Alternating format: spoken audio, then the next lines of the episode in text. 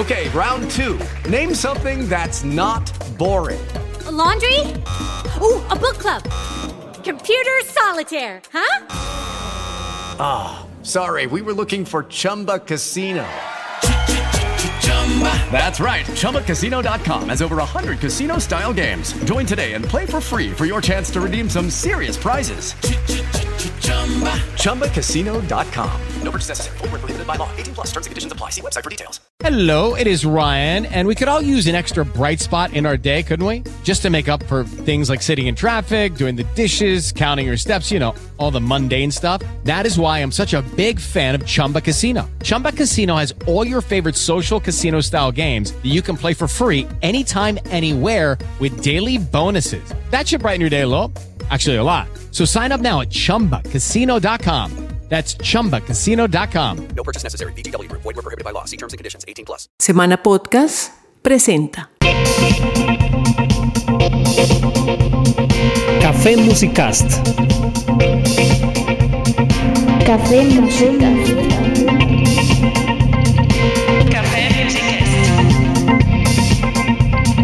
Café Musicast. Café. Café. Música. Gas. Café Musicast.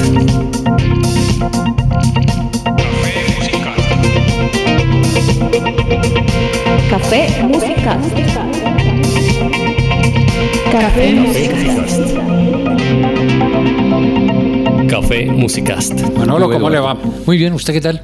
No, aquí otra vez celebrando, es que esto año 69 pasaron muchas Sí. cosas, ¿no?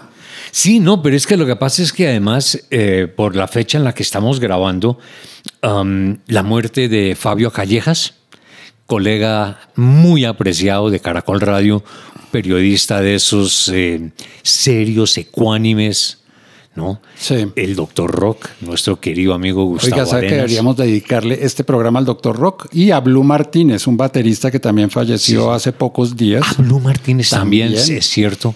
Él falleció unos días atrás. Es decir, O sea se nos que están ha- ha yendo. habido- Oiga, este año ha sido porque Alexei Restrepo, Sí, sí. eh, Blue Martínez, Sí. el doctor Rock, Sí. pues en, dentro del mundo pues del rock bogotano. y Luis F. Castellanos. Luis F. Castellanos, el dueño fundador de Disco Club. Las ¿También tiendas de discos, sí, él murió eh, antier, creo que fue. Bueno, antier es el día que se graba esto, pues, decir. pues digamos, estamos grabando el 6 de diciembre de Exactamente, o sea, 2019. Entonces, para que tengamos claro, y, y Luis F., que fue toda una institución, entre otras cosas, porque con él publicábamos un boletín que se llamaba Disco Opinión. si Claro, era no buenísimo. recuerdo, Yo lo recuerdo, estaba en el colegio y uno en lo donde está- leía. en donde escribía Michel Bolovan. sí, y- y ustedes creo que lo pegaban como en las fachadas también de las, de las discotiendas. Si uno lo leía ahí. Y era, y era, se hacía en stencil. Sí, claro, puro No, para las generaciones posteriores a 1970, el stencil es un sistema anterior a la fotocopia que consistía con una máquina de escribir especial que le pegaba a un rodillo que tenía como un papel sensible Sí. y luego ese rodillo se pasaba por una máquina de alcohol y salía una especie de impresión litográfica. Sí, Era, era como, una, eh, como, un, ah, como una- un gel, ¿no? Sí, que la fotocopia que llegó como en el año 70, 69, eso fue una Mm. Revolución tremenda, pero antes Exacto. de la fotocopia la única posibilidad era que alguien pasara a máquina un texto, hiciera unos dibujos con un eh, punzón especial, porque no era con un lápiz, y eso se pasaba por esa máquina. Sí. Y también estaba el heliógrafo, que creo que todavía se utiliza. Uy, sí, señor. Pero, pero eso nos desviamos a esas tecnologías cuando lo interesante es concentrarnos en, en gente como Luis F. Claro. Si uno quería comprar música rock, uno iba donde Luis F. El- la primera tienda la, la tenía en la calle 6987. Sí, me acuerdo, que era la de la, que, la de la publicidad de Radio 15. ese disco Exactamente. club. Y luego hubo un disco club en la, En la 79, en la carrera 15 con 79. y al que yo iba, que era el de la 92 con 15. Exacto, el de la esquina de la 92 con 15. Frente al bambuco que también había en el costado Eh, sur, en exactamente. el costado norte estaba. Correcto, Disco que el bambuco que se volvió tango. Sí. Y enfrente, hasta hace relativamente poco, también hubo una especie de subsidiaria de tango, creo que era como un almacén Sí, que, que sí. era medio bodega de ellos, porque uno los veía los de tango como que pasaban a la, al de enfrente, pero Sí, que ahora sí. es una licorera, creo, sí. Correcto, y que Tango ahora quedó en la 88. 88 con 15. En la 15 con 88. O sea, que, que hizo, hizo mucho por la música Luis F., mm, entre otras cosas, apasionadísimo.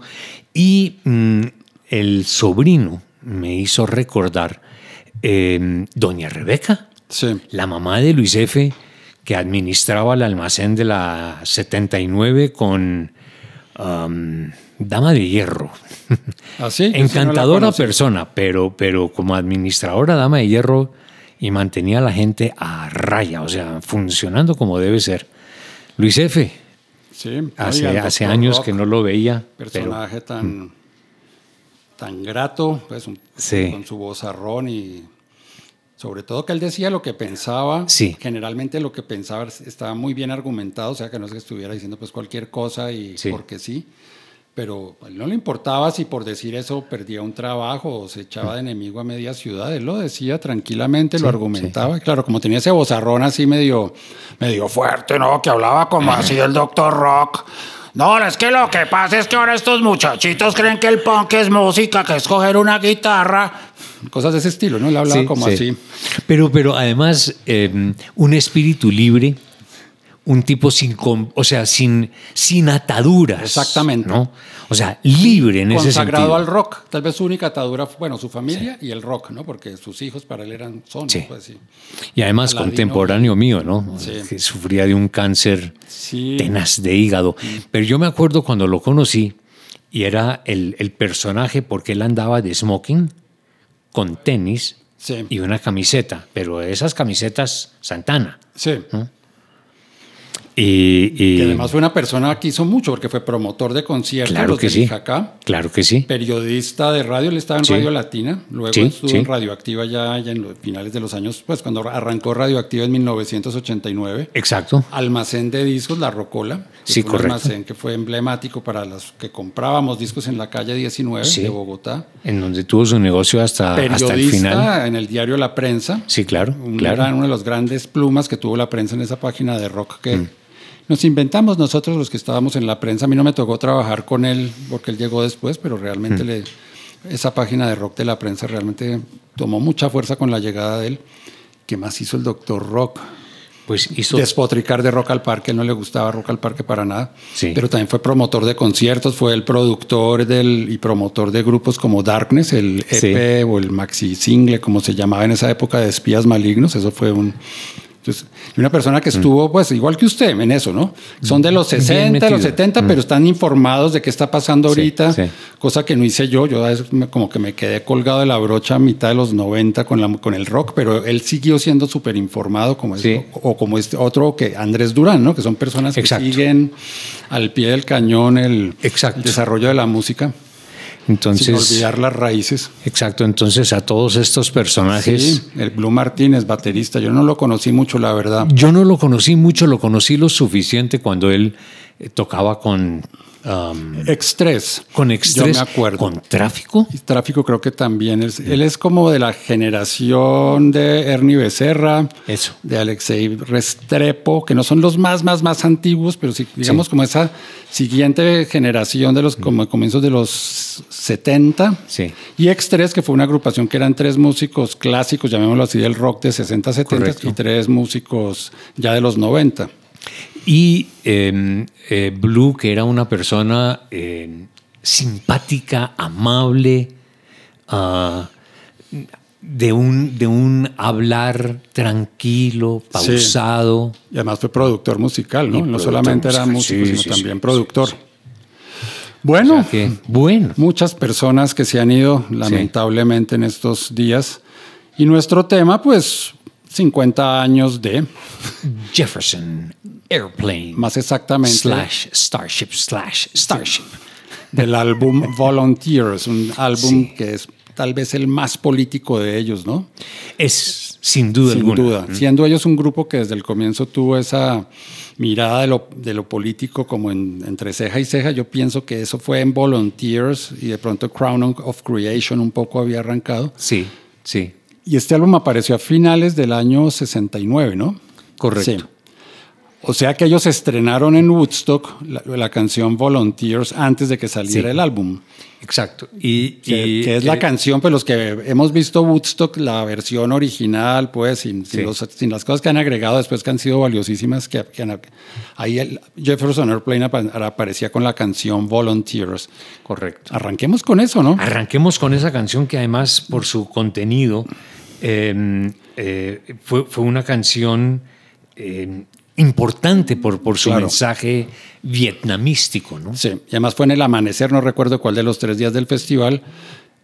Como eso estaba en un despelote el horario retarde, entonces claro. Grace Slick eh, coge el micrófono y dice que ya vieron las bandas pesadas, ahora les presentamos Morning Maniac Music, ¿no? Como música matinal Sí. maníaca, o Believe Me Yeah, ¿no? Créanme. Y- Pre- y- y presenta la banda de esta manera, ¿no?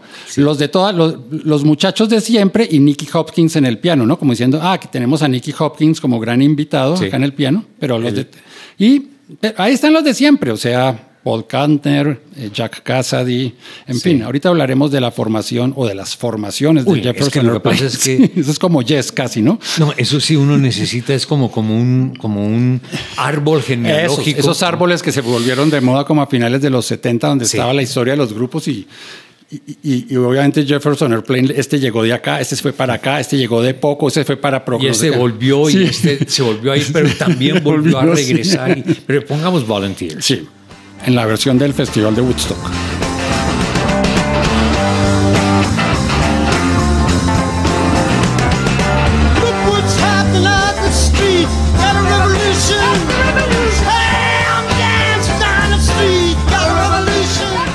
Y otro gran tema de ese álbum que le propongo, que es un poco también homenaje a estas personas de las que hablábamos al comienzo que se fueron, es Wooden Ships, que es la tercera canción del lado A, la época del vinilo, y es una composición de, de Stephen Stills, David Crosby y Paul Kantner. Sí. Y esa canción la tocó eh, Crosby, Still and Nash en el Festival de Woodstock, aunque en la película utilizaron fue la versión en estudio. Sí.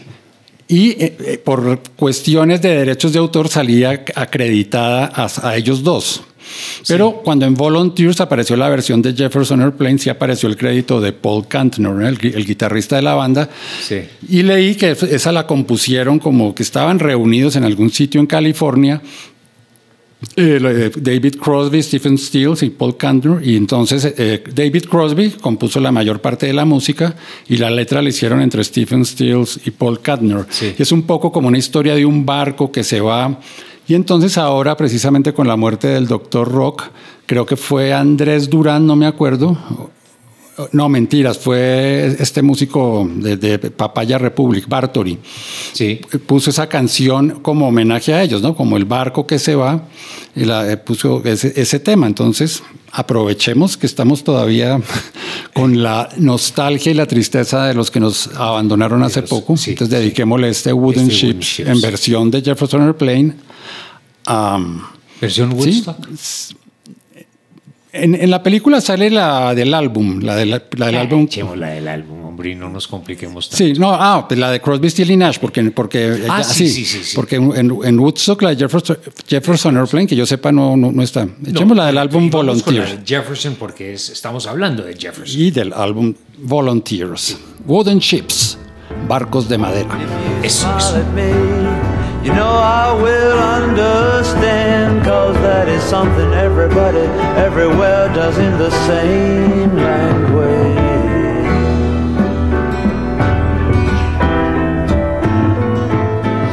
Otra de esas buenas canciones um, de, de- de Jefferson, que entre otras cosas eh, lo vimos en diciembre de 2015, fue tal vez de lo último que hizo Paul Kantner, que murió en enero del 16, si no me equivoco.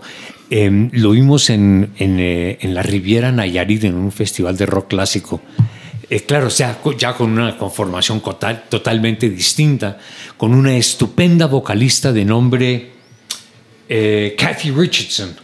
Sí. Una rubia como de un metro con 85 de estatura, ¿no? Sí. Eh, pero con una voz muy, muy chévere y es una cantante que ha entrado y salido es de esas, ¿no? Pero de las llegadas, digamos, más o menos recientemente, porque es una mujer que eh, creo que no pasa los 40 años, ¿no?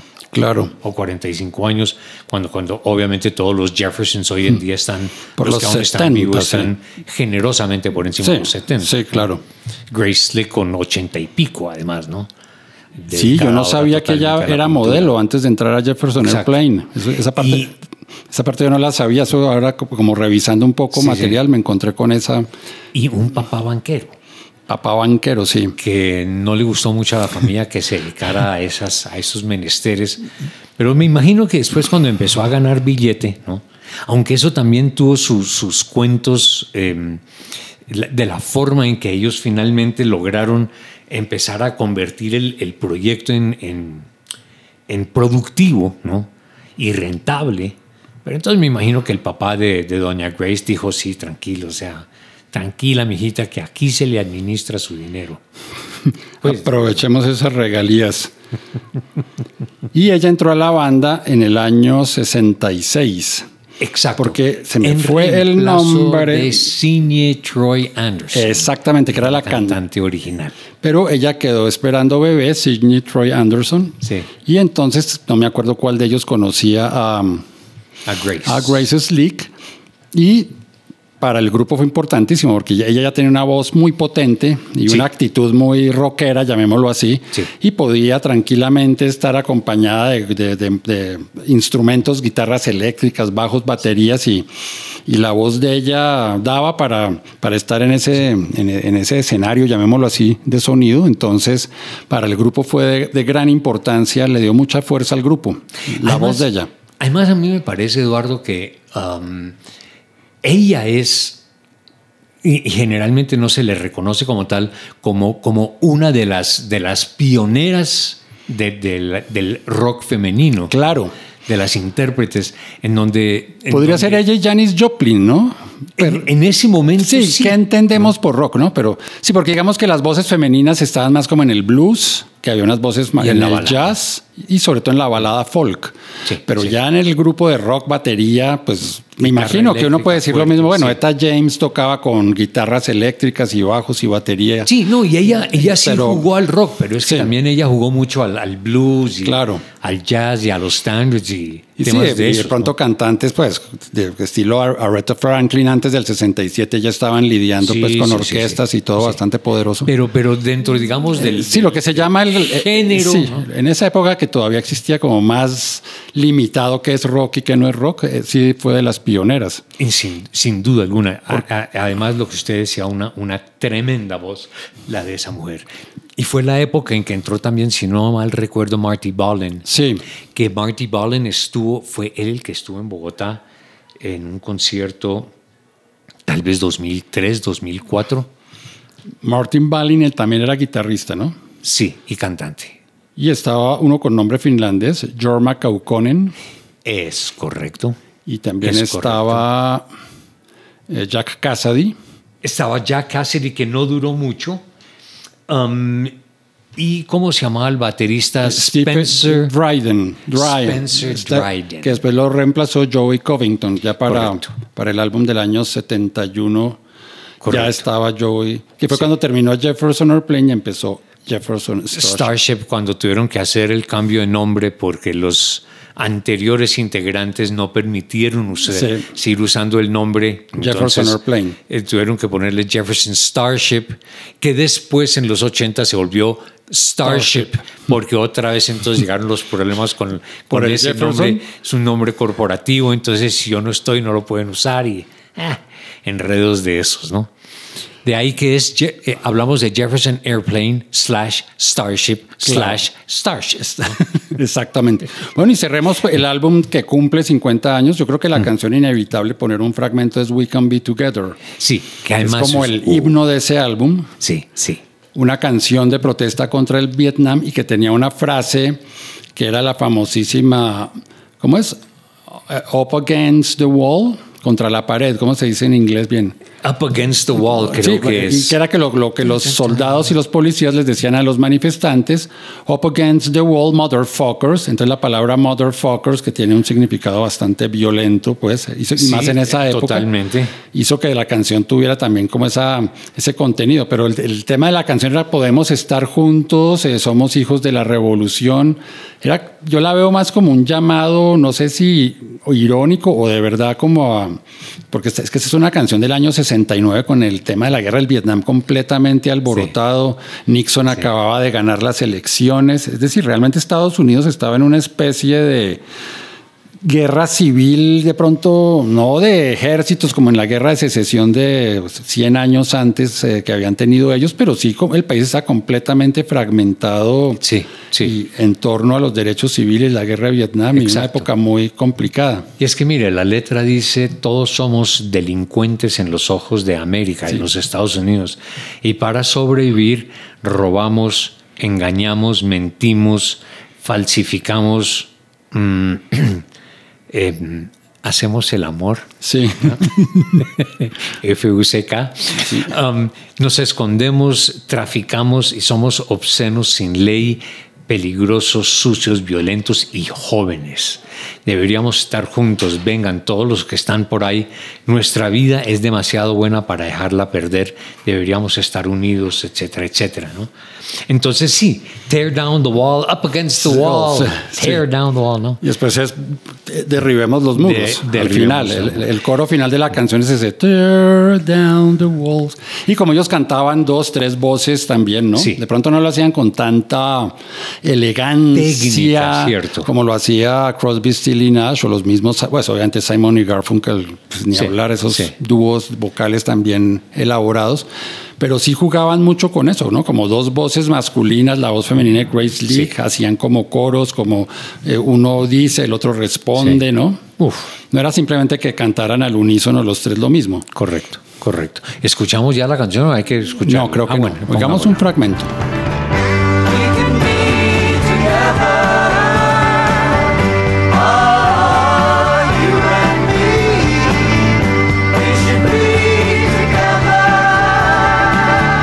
Ok, pues a mí me gusta este, este We Can Be Together, entre otras cosas, porque hay mucho compromiso social, político, ah, de, de muchos de los artistas de la época. ¿no? Claro, y eh, sobre Y- todo los de San Francisco. ¿no? Es como no hemos hablado del origen del grupo mucho, casi nada, ni Pues de de dónde vienen. Pero, Es- pero es- yo sí quería hacer un paralelo, ¿no?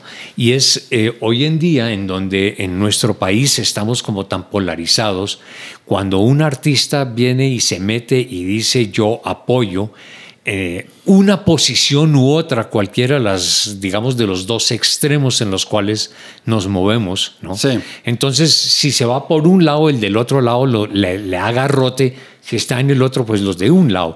Mm, Fíjate que en esta época de, de- de los 60, sí, eh, podían ser ah, criticados, ¿no?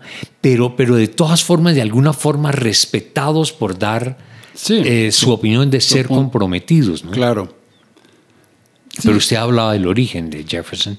Sí, una banda que se formó en 1965. Sí. El grupo, en el área de la Bahía de San Francisco. Sí, la, la- la importantísima bahía de San Francisco, Y- musicalmente hablando. Ni- y- y- pero ninguno era de, salvo uno, creo que Kantner, los demás no eran de San Francisco, habían llegado de uno u otro lado. Ah, sí. George McCauconen era de Washington, creo que otro más era un amigo de él. Es que realmente no tengo aquí a mano la eh, pues, pues, de la cantidad de nombres. Sí, Pe- pero es entonces cierto. era como una especie de polo San Francisco, como también lo fue Los Ángeles, donde muchos de los músicos que llegaron allá no eran nativos de Los Ángeles, pero en Los Ángeles o- y, y en este caso en la Bahía de San Francisco, pues se formaron una gran cantidad de, Sí. sí, lo que llaman una escena, ¿no? Entre otras cosas, eh, porque Marty Ballin es de esos que mm, yo no me acuerdo si lo mencionamos cuando hablamos de Ohio. Él es de Cincinnati. Ah, él es de Cincinnati. Sí. Y muchos de esos artistas migraron a California porque veían en California como un sitio donde podían desarrollar más libremente su talento que en otras partes. Claro. Entonces muchos de esos músicos inquietos terminaron yendo allá y, y, eh, eh, encontrándose con la escena musical de California que se acuerda tanto le chocó a George Harrison cuando, Sí. cuando fue por primera vez y dijo, uy hermano, eso es la decadencia total. Sí, porque él pensaba que era la portada de Sgt. Pepper lo que iba a encontrar o algo así. Y en el año 67, ¿no? Porque Sí, eso fue ahí sí. mismo grabado y, y se encontró con ya el problema de la droga, pues la Sí. gente botada en la calle, lo, la gente mendigando, Exacto. una cantidad de problemas de todo tipo, sobredosis. Porque muchos, muchos jóvenes adolescentes llegaban a California como en busca del sueño dorado que nos está vendiendo Timothy Leary y Allen Ginsberg y que de la conexión cósmica San Inclusive. Francisco, Londres, y llegaban y creían que era a, a- a- meter droga a la, a la lata y, y eso era el paraíso. Y resulta Sí, que exacto. Es que inclusive- todo lo contrario, se vuelve un infierno muy rápidamente. Años 50, Chuck Berry habló de eso en una canción que se llama Promised Land, la tierra prometida. Sí. Y la, la imagen que nos pintaron a comienzos de los años 70 de los cuerpos bronceados, ¿no? Sí.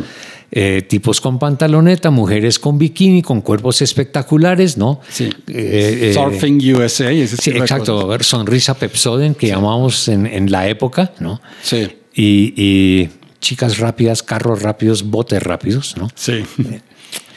Y no, no, no era tan así. Que entonces hablamos un poco de Jefferson Airplane en Sí. general, de Jefferson Starship. Es una historia larga, ¿no? Porque Es una historia larga y que sigue. sigue, porque No. creo que no ha, mu- no ha terminado. Eh, vuelve y donde yo juega casi ninguno de los músicos, creo que ya no hay ninguno de los originales, pero los que han ido entrando ah, respetando sí. la, la, La tradición, La digamos. tradición. Y es, eh, yo sé que hay mucha gente que dice que cómo así, pero es que, por ejemplo, en las orquestas, eso es exactamente lo que Claro. sucede. Van reemplazando los cantantes, los músicos y no pasa nada. Se las retiran lo que sea, sí. siguen teniendo el mismo nombre y, Claro, y la misma tradición. Y, sí. mantienen el, el espíritu del sonido. Pero bueno, Ellos arrancaron con un álbum que se llamaba Take Off en el año 66, ¿no? Como Sí. Jefferson Airplane despega. Y el nombre Jefferson Airplane es eh, como esas alusiones a los músicos de blues, ¿no? Que tenían como un apodo y un apellido, ¿no? Como Sí. Blind, ¿cómo se llama? Blind Lemon Jefferson o Blind Blue Sí, exacto. Jefferson. Blind Lemon. Blind Sí. Lemon Jefferson. Entonces ellos hicieron un poco el juego con ese Jefferson y pusieron Jefferson Airplane. Que fue lo mismo que hizo Pink Floyd. Sí, claro. momento. Pink Floyd era Pink Anderson, ¿era? Y Flo- no, Floyd, ya no me acuerdo. Sí, eran dos Eran blueseros. dos músicos de blues. Y, Sí. y también decían por ahí que Jefferson Airplane era una manera de referirse al papel. A, a- a lo- al- a- tenía una referencia con la marihuana, además. Sí, Pero eso ha, ha sido considerado más como mito urbano, como dicen ahora, y en realidad el nombre de la banda, pues es el origen es como jugar con esos nombres de los músicos de blues. Sí, sí. Y, y cuando esta gente se empieza a congregar con, con esos orígenes diferentes y empiezan como a armar el esqueleto de lo que es Jefferson Airplane, um, empezamos a encontrar eh, cosas muy interesantes en cuanto a personalidades del grupo y, y lo que hacen, ¿no? Claramente Grace Slick, pues es la imagen, Claro. ¿no? Pero cuando uno piensa en Kantner, cuando uno empieza a, Marty, empieza a pensar en Marty Balin, empieza a pensar en ellos como compositores o colegiadamente o individualmente, empiezan a surgir eh, sonidos interesantes, um, composiciones musicales interesantes, inclusive hay que hablar del White Rabbit, ¿no? que es una canción ah, que habla de drogas.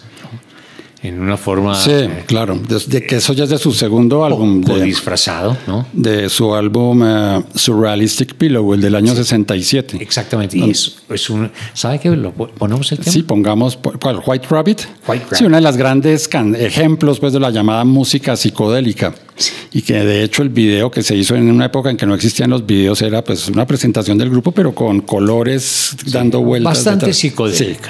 Sí, exactamente.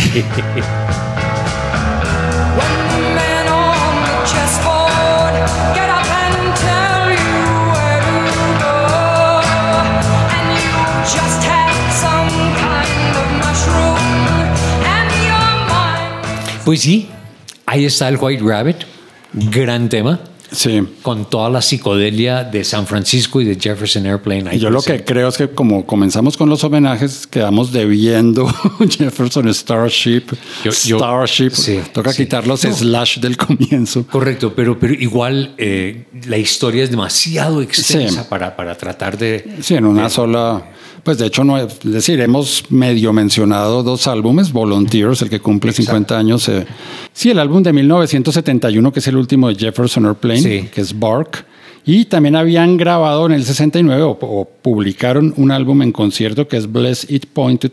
Y ese es otro álbum del 67. Sí. Bathing Afters at the Baxter, que es una portada en la que sí aparece un avión, un dibujo como de caricatura, de cómic. Que es muy bonita Sí. la carátula. Y el Lo- Long John Silver de 1972. Sí. que es casi el- el- la despedida de Jefferson Airplane como tal. Mm, Aunque ya habían salido algunos de los integrantes, mantenían el nombre hasta que pues terminó de desaparecer. Y fue el último álbum, el- ese Long John Silver, hasta el que hicieron en 1989, cuando se reunieron otra vez los originales. ¿no?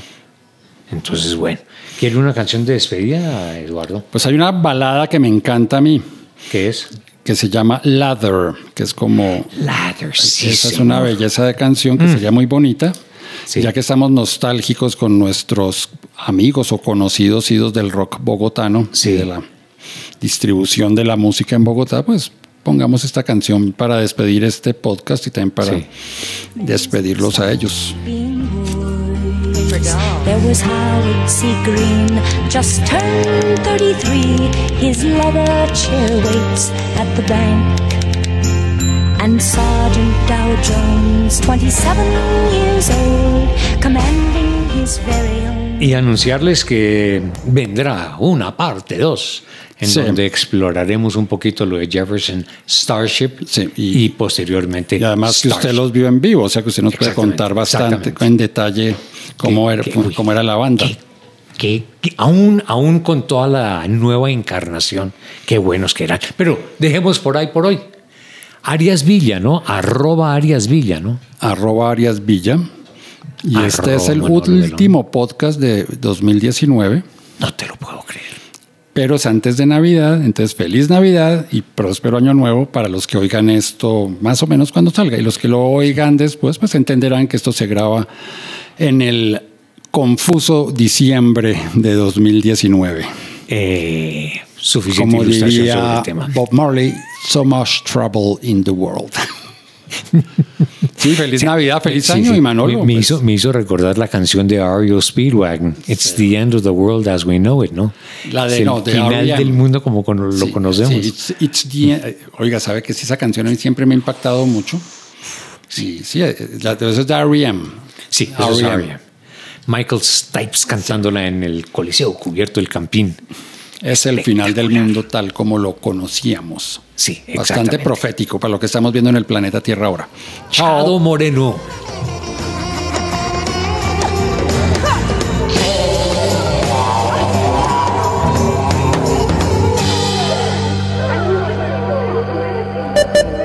Semana.com